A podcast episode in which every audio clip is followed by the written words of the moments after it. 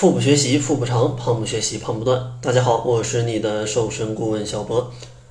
其实很多的人都在讲啊，你睡觉睡不好，其实也非常容易发胖。那应该如何去睡好一个觉呢？其实非常多的人都不知道。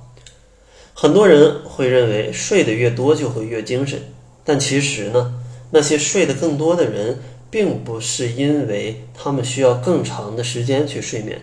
而是因为他们没有好好的关照自己的睡眠系统，从而导致这个系统被衰弱啊，或者是被削弱，所以呢，身体总会觉得非常的疲乏。那么，人每天到底应该睡多久，才能够啊保证他一个正常的运转以及一个身体的健康呢？其实要说到这个呀，不同的年龄段其实是有一个。不同的睡眠时间的建议的，像新生儿呢，他的每天的建议的睡眠时间要达到二十到二十二个小时，两个月的婴儿呢是十八到二十小时，到了一岁呢就变成十五小时，两岁十四小时，三到四岁十三小时，五到七岁十二小时，八到十二岁呢就变成了十小时。如果啊大家是一个青少年，十三到十八岁。那每天其实你只需要睡九个小时就够了。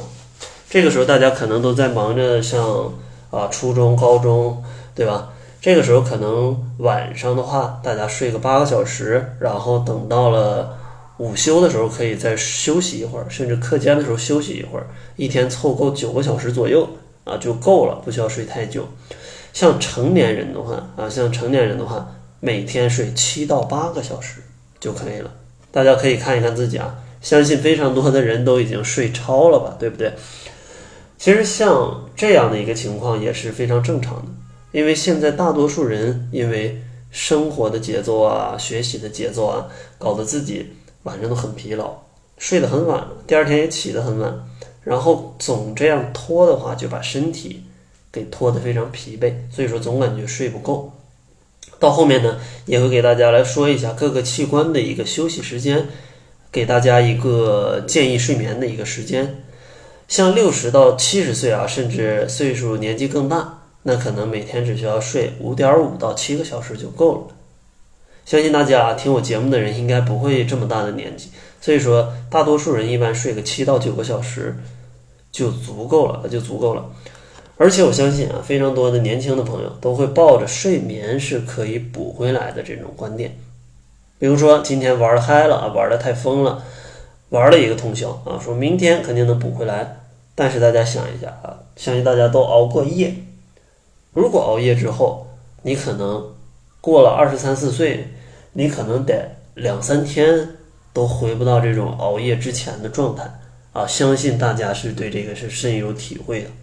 啊，尤其是一些，呃，学生啊，或者是一些总这个夜生活比较丰富的朋友，对吧？而且经常熬夜，皮肤暗黄无光泽，身体的健康也受到非常大的影响。那到底啊几点开始睡觉比较好呢？这个就要来看一下夜间人体各个器官的一个工作表。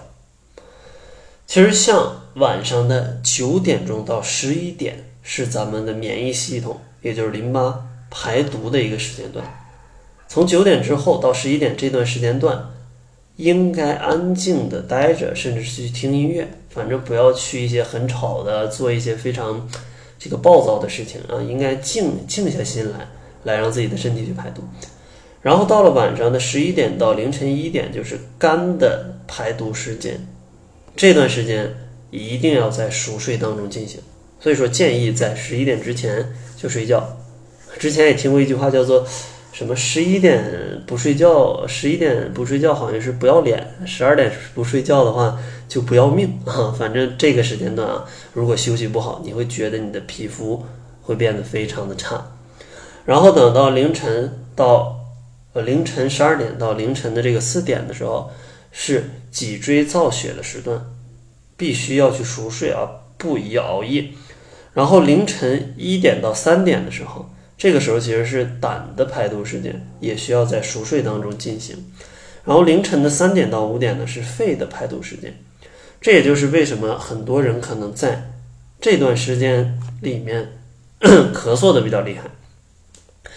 若有咳嗽啊，此时不宜去喝这种止咳的什么糖浆之类的。其实这个是肺在排毒，咱们不应该抑制它，应该啊让这个肺去尽情的清理。当然，如果真的咳得太厉害啊，该吃药还得吃药。如果只是轻微的咳一咳，让肺去排毒就好了。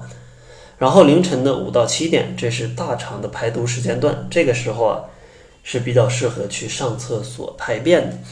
然后七点到九点呢，早上七点到九点是小肠吸收营养的时间段，这段时间应该去吃早餐啊。所以说，根据这个时间表，十一点之前睡觉，然后七点到九点吃早餐啊，这个都是有原因的，因为身体就是这样的一个规律。